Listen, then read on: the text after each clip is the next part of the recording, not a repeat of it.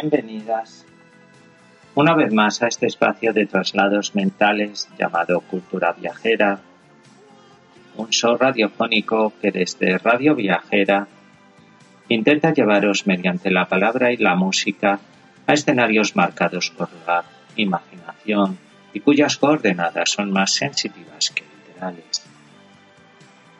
Os habla Jesús Martín, responsable del blog The Living Culture Magazine, un espacio cibernético que podéis encontrar en la URL https dos puntos doble barra www.kevinjesus20.com.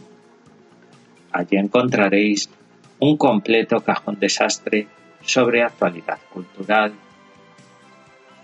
donde poder perderse y curiosear durante unos minutos sin necesidad de cuentas corrientes ni de estar pendientes de las maletas.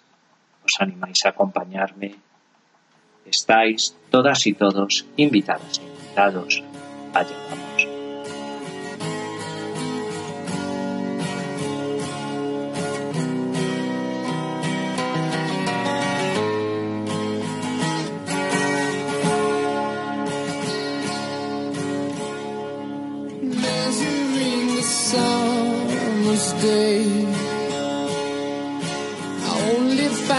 Slips away to gray. The hours they bring me pain.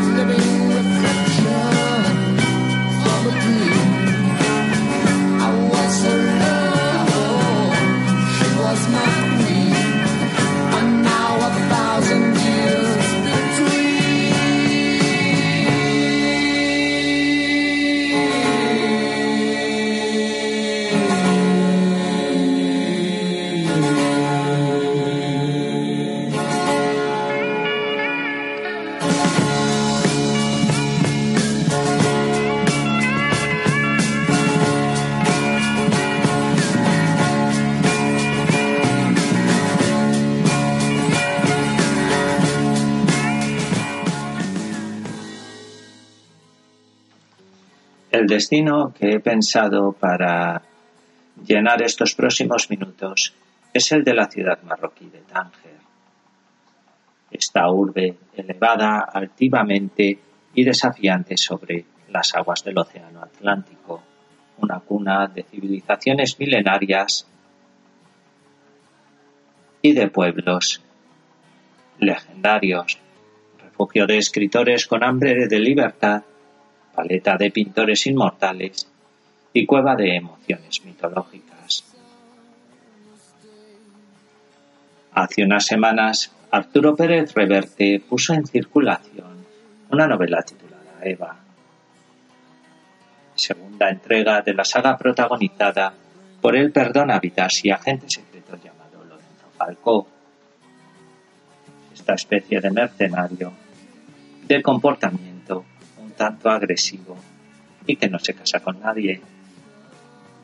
La novela está ambientada en los años 30 y en ella uno de los actores principales, por no decir una starlet o una diva consagrada, es la ciudad de Tánger.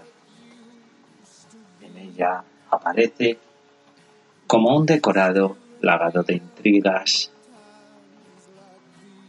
que se pueden observar en todas las esquinas y los callejones que aparecen en la novela o en el libro, siempre surcados por sombras inescrutables y claridades opacas.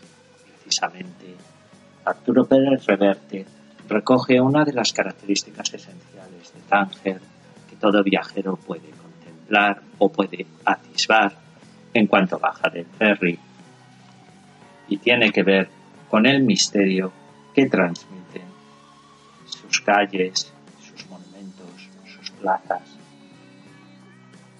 Un sitio que da pie para una escapada nutrida por las enloquecidas pinceladas imaginarias de nazis peligrosos, libertarios agentes dobles y esquelas andantes con trajes elegantes.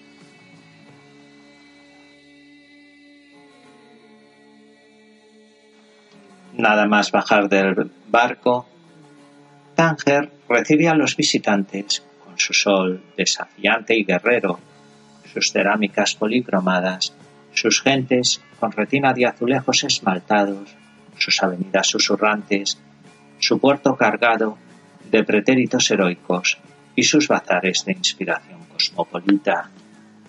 Tánger es una sala de espera entre conexiones, una transición de una carrera de ser a otra, llegó a confesar el escritor Paul Bowles, uno de los más ilustres personajes que hicieron de esta urbe con piel de cebolla una villa imprescindible para el renacimiento programado, para la recuperación de las esperanzas malogradas en los austeros caminos de las modernidades torcidas.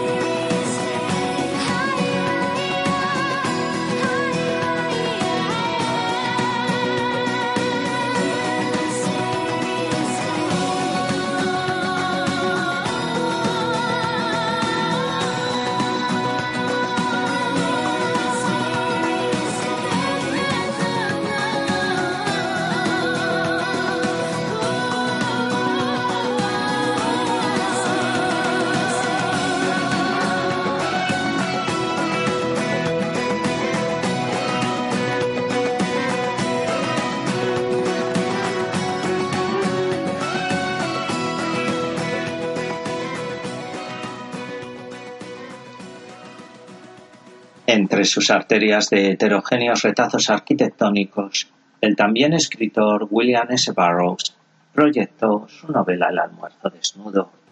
Tennessee Williams alumbró la desquiciada, la desquiciada tragedia contenida en De repente el último verano, y el ya citado Paul Bowles vistió con las figuradas arenas desérticas circundantes el depresivo curso de la pareja protagonista del cielo protector. Se despertó, abrió los ojos. La habitación le decía poco. Había estado demasiado sumergido en la nada de la que acababa de emerger. No tenía fuerzas para definir su situación en el tiempo y en el espacio. Tampoco lo deseaba. Estaba en algún lugar. Para regresar de la nada había atravesado vastas regiones. En el centro de su conciencia había la certidumbre de una infinita tristeza. Pero esa tristeza lo reconfortaba porque era lo único que le resultaba familiar. No necesitaba otro consuelo. Permaneció un rato completamente inmóvil, en un descanso absoluto, para hundirse luego en una de esas somnolencias ligeras, momentáneas, que suelen suceder a un sueño largo y profundo. De pronto volvió a abrir los ojos y consultó su reloj de pulsera. Fue un puro acto reflejo, porque al ver la hora se desconcertó, se incorporó, echó una mirada a la habitación charra se llevó una mano a la frente y con un profundo suspiro volvió a tenderse en la cama, pero ya había despertado. En pocos segundos más supo dónde estaba, que la tarde terminaba, que había dormido desde el almuerzo. Oía a su mujer en la habitación contigua, taconeando con sus chinelas sobre el liso suelo de baldosas, y ahora que había alcanzado otro nivel de conciencia, en el que no le bastaba la mera certeza de estar vivo. Ese ruido lo tranquilizaba. Pero qué difícil era aceptar la alta, estrecha habitación con su cielo raso, envigado, los colores neutros de los grandes dibujos anodinos de las paredes, la ventana cerrada, con sus vidrios rojos y anaranjados. Bostezó, faltaba aire en el cuarto. Después bajaría de la alta cama para abrir la ventana y en ese momento recordaría su sueño, porque, aunque le era imposible reconstruir un solo detalle, estaba seguro de haber soñado. Del otro lado de la ventana habría aire, tejados, la ciudad, el mar. El viento vespertino le refrescaría la cara y en ese momento reaparecería el sueño. Por ahora, lo único que podía hacer era seguir tendido como estaba, respirando lentamente, casi a punto de dormirse de nuevo, paralizado en el cuarto sin aire, no a la espera del crepúsculo, sino quedándose inmóvil hasta que llegara. Con tales palabras comienza la novela El cielo protector del ya citado Paul Bowles, y en ella se puede reflejar esa búsqueda intensa de cada uno de los residentes extranjeros de Tánger por alcanzar un paraíso inalcanzable, por intentar atisbar un poco de nitidez en las estructuras siempre constatadas como espejismos históricos que construyen la urbe tangerina.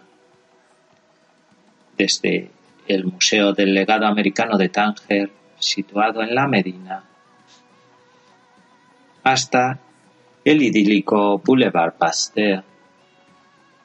Todas y cada una de las construcciones de la urbe tienen ese sentido irreal y metafórico que tanto gustaba a Paul Bowles, que tanto encandiló a la llamada generación beat y que Arturo Pérez Reverte refleja en su novela Eva con un eco a una época de glamour y peligrosidad medioambiental, fue el momento en el que Tánger fue declarada como zona de tránsito internacional, como zona internacional, en donde se daban cita desde agentes soviéticos a peligrosos instigadores del Tercer Reich.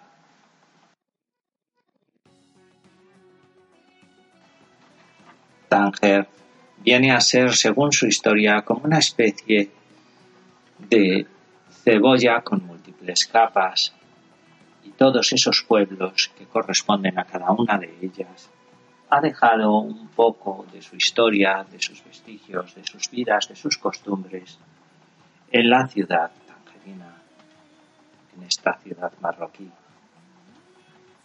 El nombre de Tánger puede asociarse con una designación bereber que se conoce como Tin Igi. Esta ciudad situada en el extremo norte de Marruecos capital de la región de Tánger-Tetuán, no es extremadamente extensa o amplia geográficamente, pero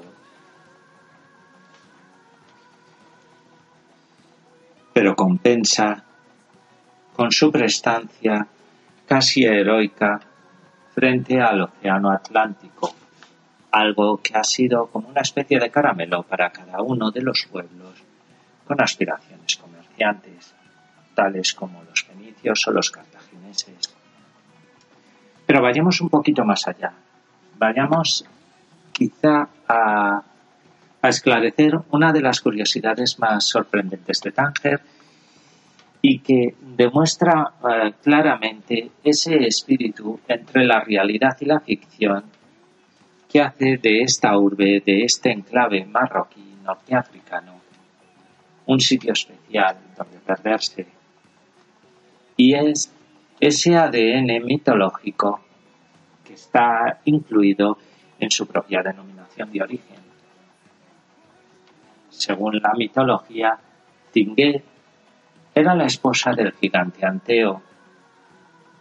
Este era un rey íbico, hijo único de Poseidón y Gea, un monarca que fue vencido y muerto por Heracles. Según la mitología bereber, a la que se asocia el nombre de Tánger, Tánger fue construida por Sufax, el hijo de Tingis.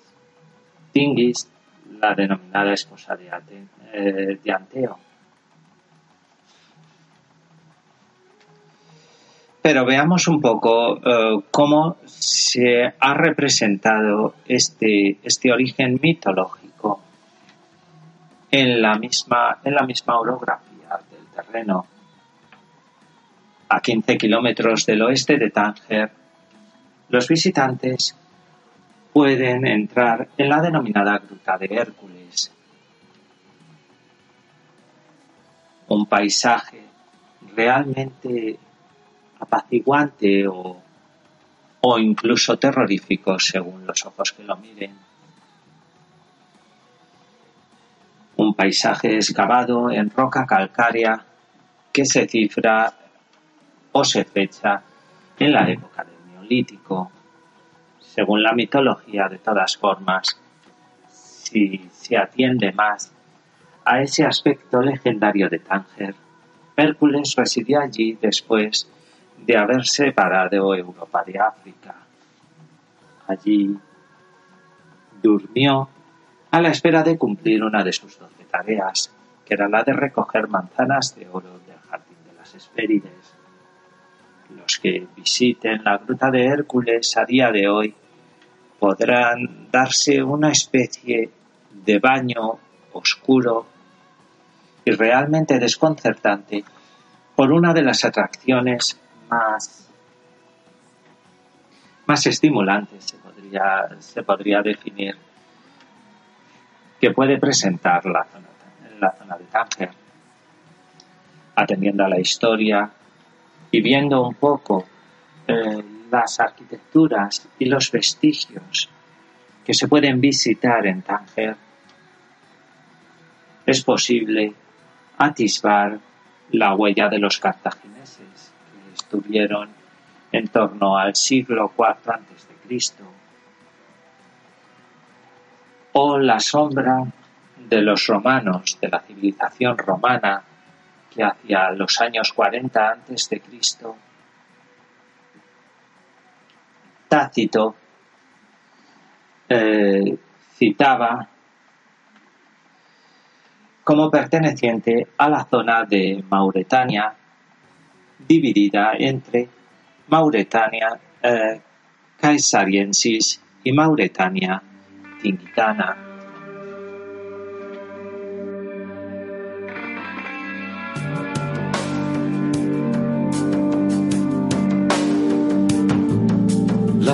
Sobre Tánger velaba la noche de Alá cuando nos encontramos en el cabaret del Chelar.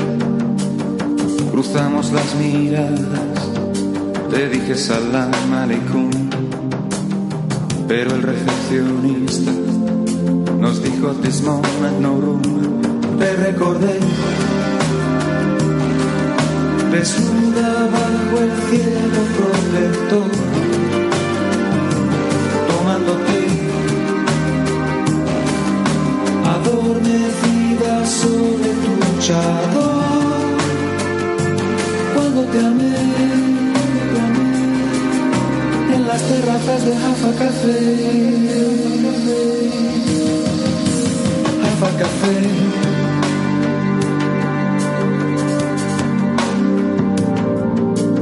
Había ningún taxi, la casa olía al mar y un par de policías corrían tras Alibaba. Subimos monte arriba por sendas de flores de azar. El jafa en la colina miraba a lo lejos el mar. Te recordé desnuda bajo el cielo protector, tomándote adormecida sobre tu chador. Cuando te amé, te amé en las terrazas de Jaffa Café.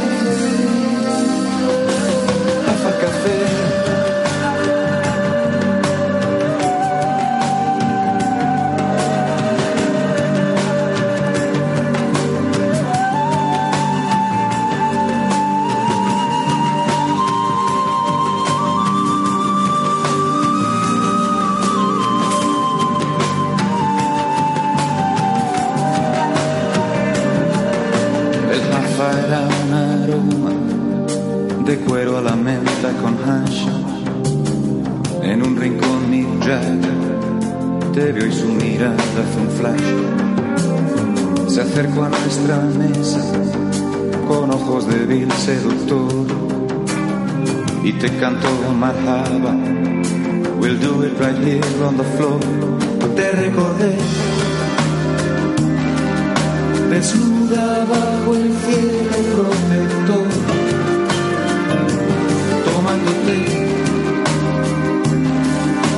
adormecida sobre tu chador.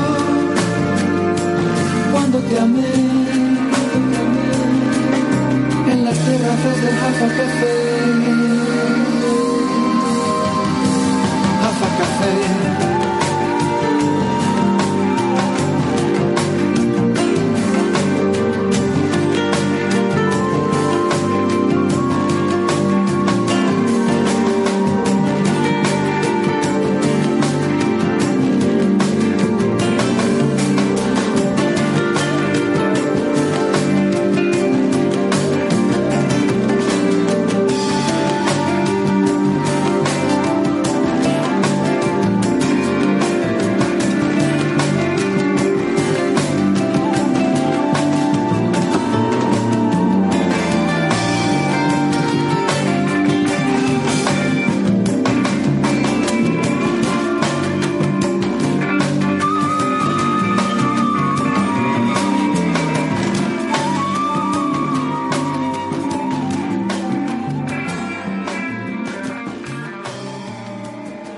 Siglo III antes de Cristo empezó a arraigar en ella el cristianismo y allí tuvo lugar, por ejemplo, el martirio de San Marcelo, una figura bastante venerada por la comunidad cristiana de la zona. Pero Tánger no se quedó ahí, conquistada por los vándalos de Genserico en el año 429 después de Cristo. Entre el 534 y el 682 formó parte del Imperio bizantino. Una realidad o una conquista que fue determinante para desarrollar el típico arte que se puede que se puede vamos que se puede observar o que se puede admirar en cada uno de sus zocos con las cerámicas eh, policromadas o de eh, materiales tan, tan sorprendentes como el latón.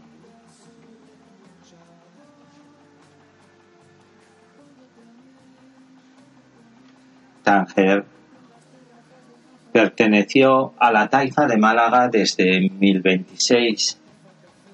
En 1148 fue ocupada por el califa almohade Abd al-Mumin, perdón, y en 1196 por Abu Yaqub Yusuf al-Mansur. El siglo XIII fue la era de los Menimerines y en 1283 Tánger vio nacer y alumbró uno de los exploradores árabes más importantes de la historia y que algunos sitúan en orden de importancia semejante al de Marco Polo. Nos referimos a Ibn Batu, Batuta. Entre 1471 y 1661 se produjo el dominio español y portugués, pero no fueron los únicos pueblos de Europa que dominaron Tánger, ya que también durante el reinado de Carlos II, Tánger pasó a formar parte, por decirlo de alguna manera, de la corona británica. En 1786, Tánger era la capital diplomática de Marruecos.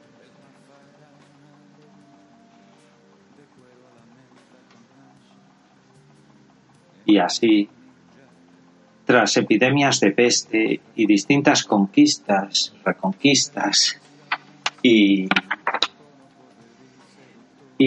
pasada de manos entre distintos pueblos, distintas culturas y distintas maneras de ver la vida, Tánger y Marruecos consiguieron la independencia el 20 de octubre de 1956 1961 precisamente, ya una vez conseguida la independencia y cuando se terminó su carácter de zona internacional.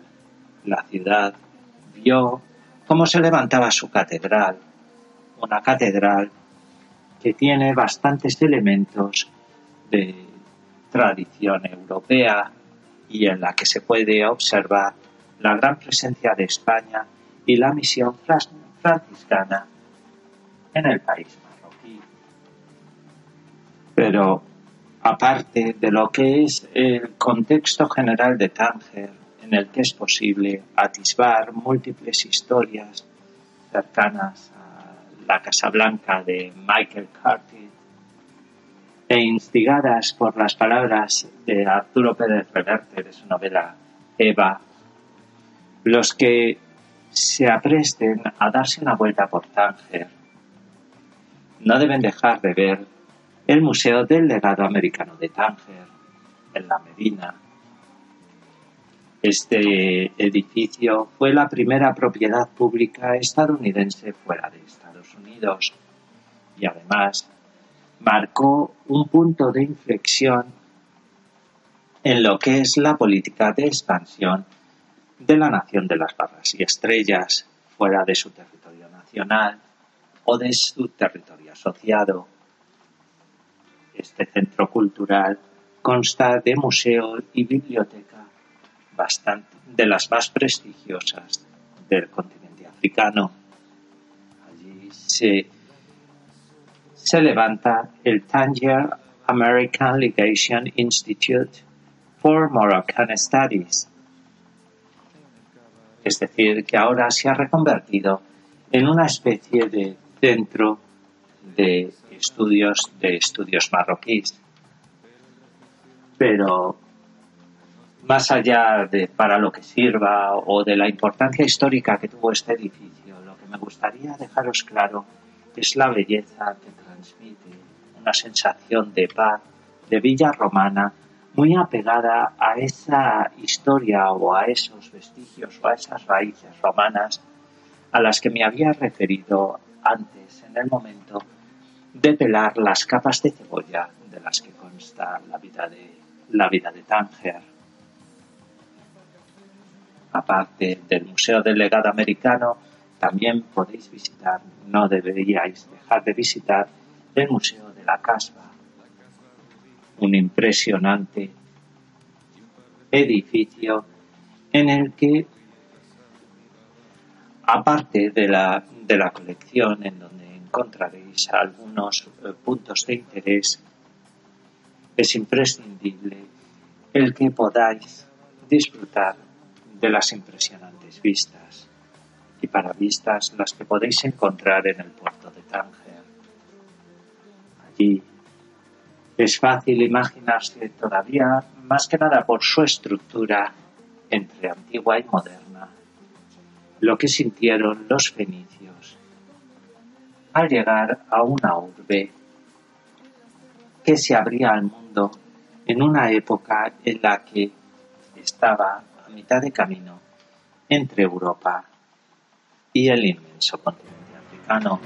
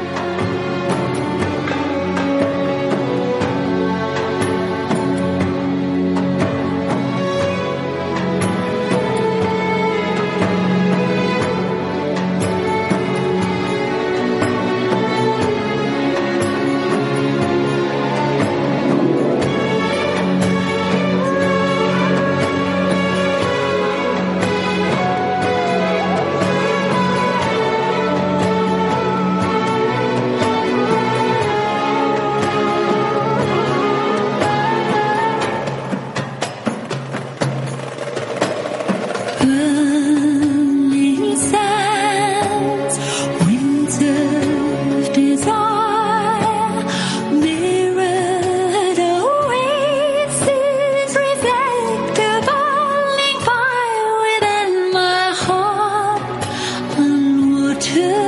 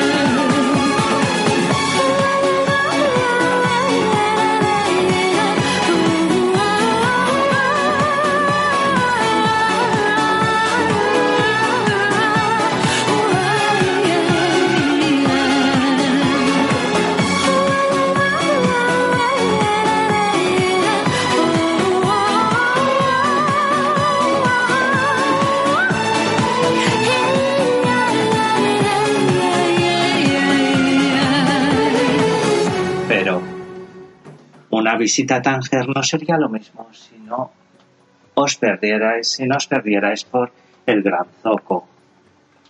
Esta puerta de entrada a la Medina y presidida por la conocida plaza del Gran Zoco o plaza del 9 de abril, una de las más grandes de, del norte de África y que une la Medina, la Medina perdón, y la ciudad nueva.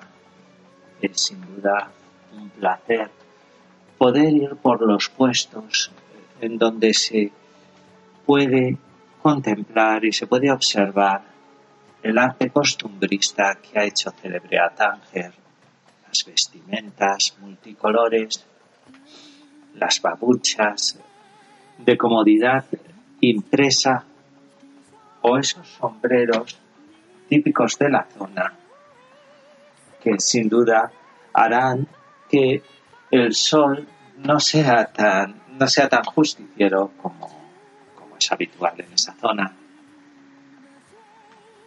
Una vez paséis por el zoco, podéis degustar la espléndida vista de la mezquita Sidi Boabid, construida en 1917 y con un paisaje de azulejos policromados realmente impresionantes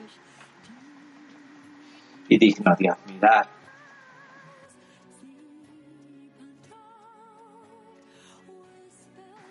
Para los que sois aficionados a la fotografía y os gustan esos paisajes como surgidos de una inmensidad geográfica a la que es difícil llegar mediante un objeto técnico como el objetivo de una cámara, sin duda os quedaréis admirados con la prestancia y belleza del Cabo Espartel, uno de los lugares más bellos del planeta.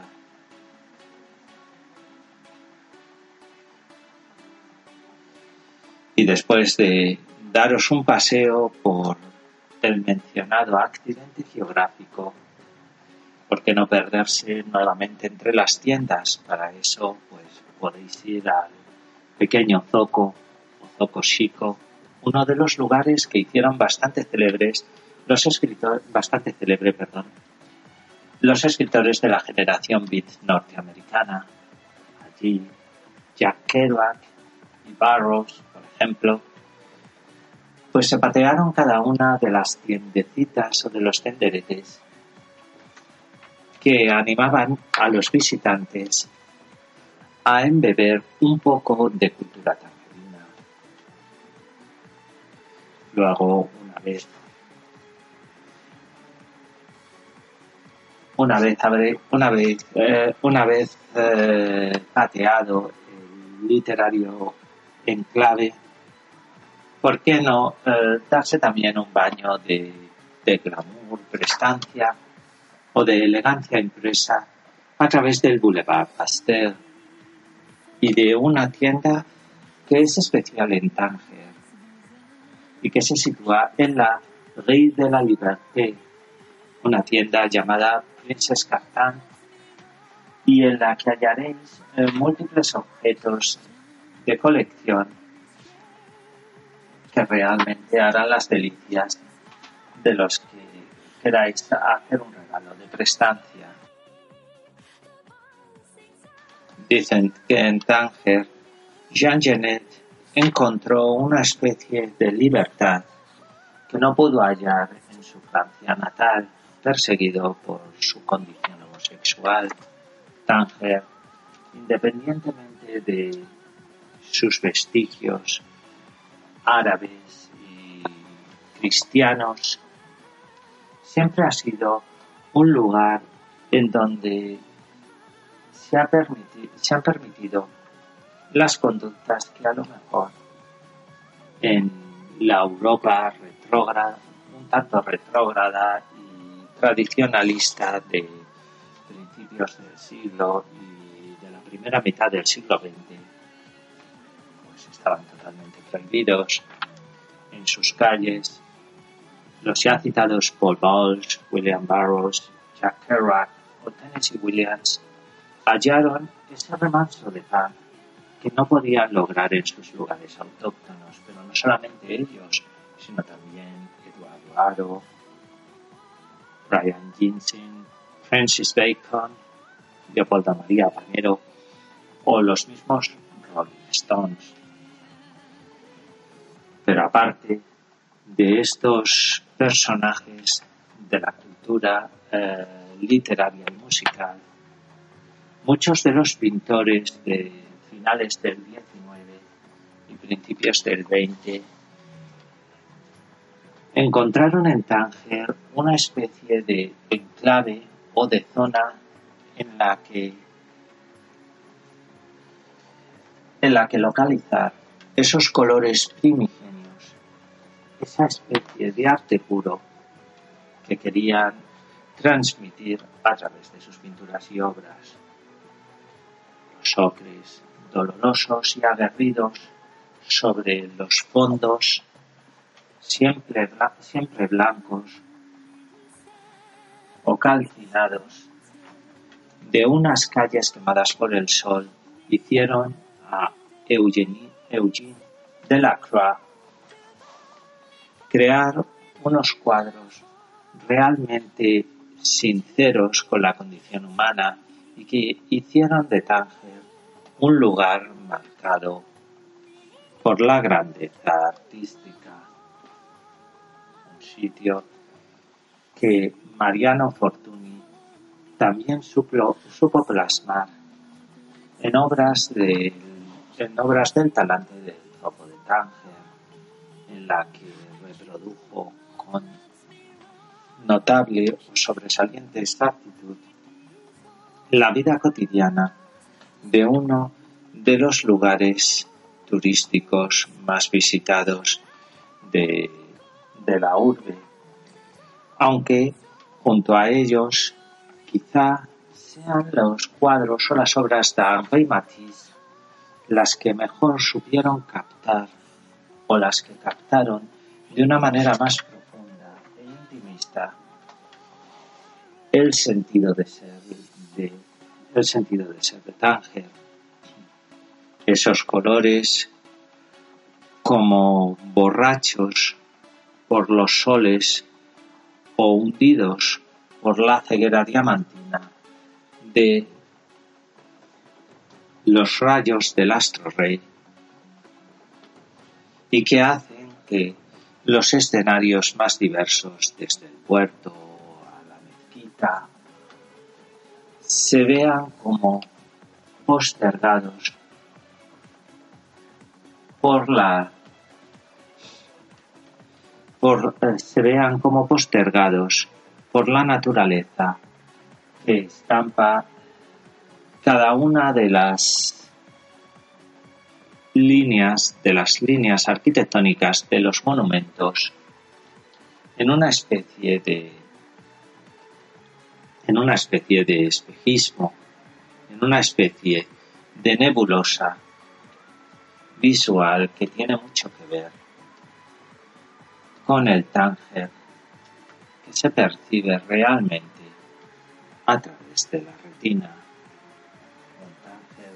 Ya he dicho al principio del programa, vuelve a estar de moda en su aspecto más literario, misterioso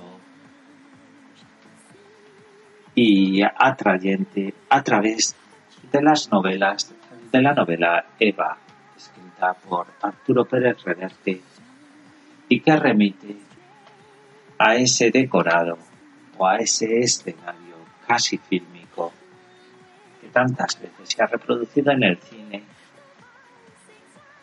y que sigue teniendo en la realidad una prestancia bastante notable en las callejas, en las avenidas, en los mercados, en las mezquitas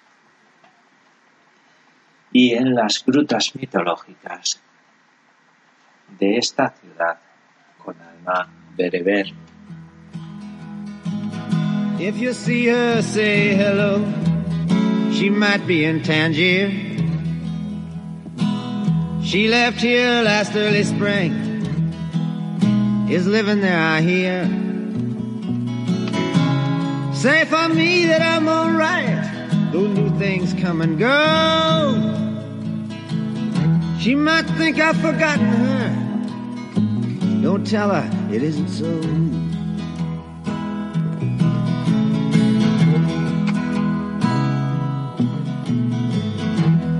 We had a falling out, like lovers often will.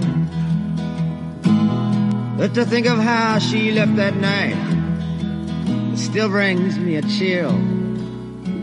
And though our separation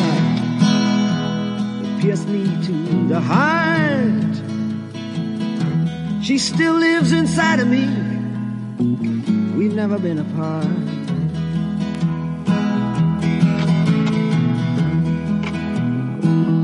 If you're making love to her, kiss her for the kid who always has respected her for doing what she did. Oh, I know it had to be that way. It was written in the cards. Still, a bitter taste still lingers on. It all came down so hard.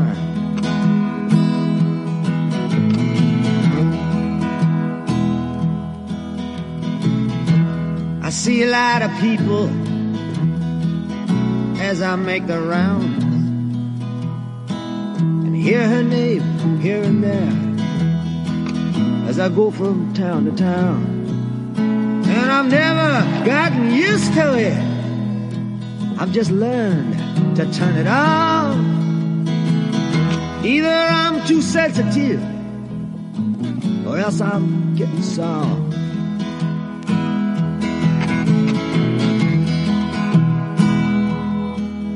Sundown, yellow moon, I replay the past. I know every scene by heart, they all went by so fast. If she's passing back this way, I'm not that hard to find. Tell her she can look me up if she's got the time.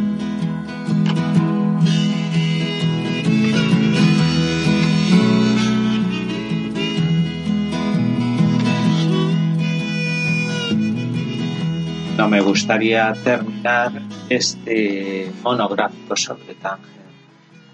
Sin animaros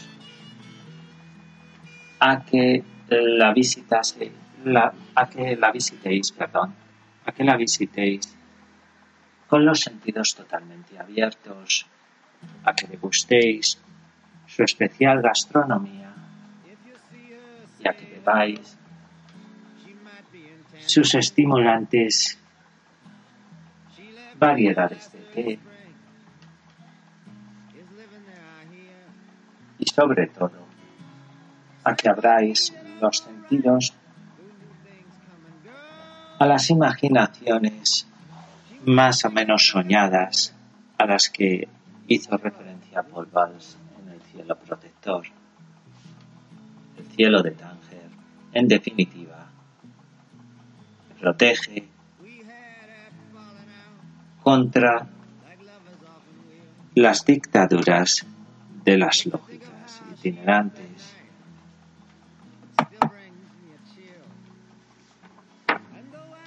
Tras este viaje a Tánger, me gustaría despedir este show radiofónico de cultura viajera o este número de cultura viajera recomendándoos uno de los discos de la semana. Se trata del disco Red Pill Blues,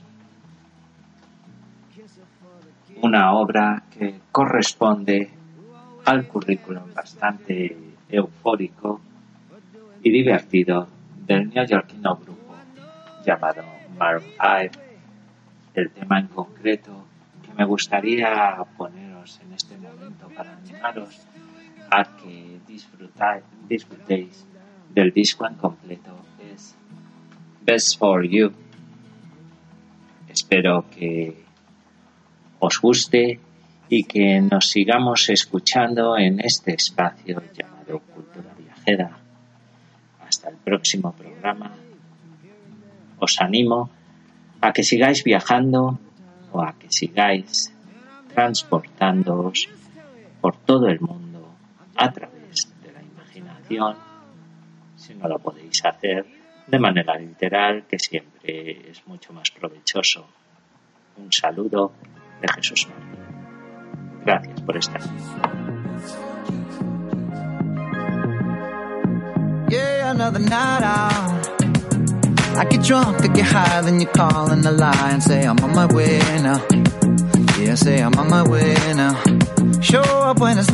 Yeah. When you're dressing for work and I'm mumbling words, I don't know what to say now. No, I don't know what to say now. You tell me I don't care, tell me I never tried. I said I'm sorry, maybe a million times. It's gonna hurt you if I don't say goodbye. You don't believe me, you don't believe me. I just want the best for best for you. But I'm just not the best for you. You don't want what I'm gonna put you through. I just want the best for you.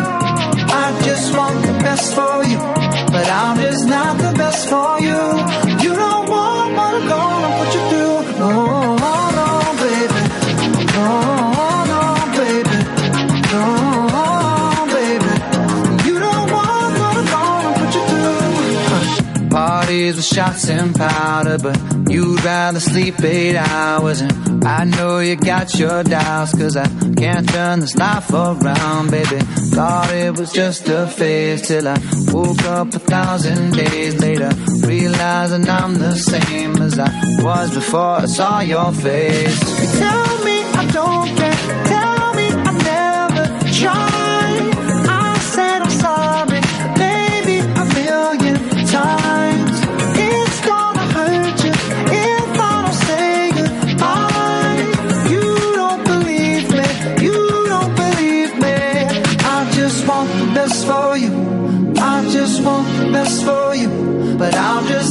best for you. You don't want what I'm gonna put you through. I just want the best for you. I just want the best for you. But I'm just not the best for you.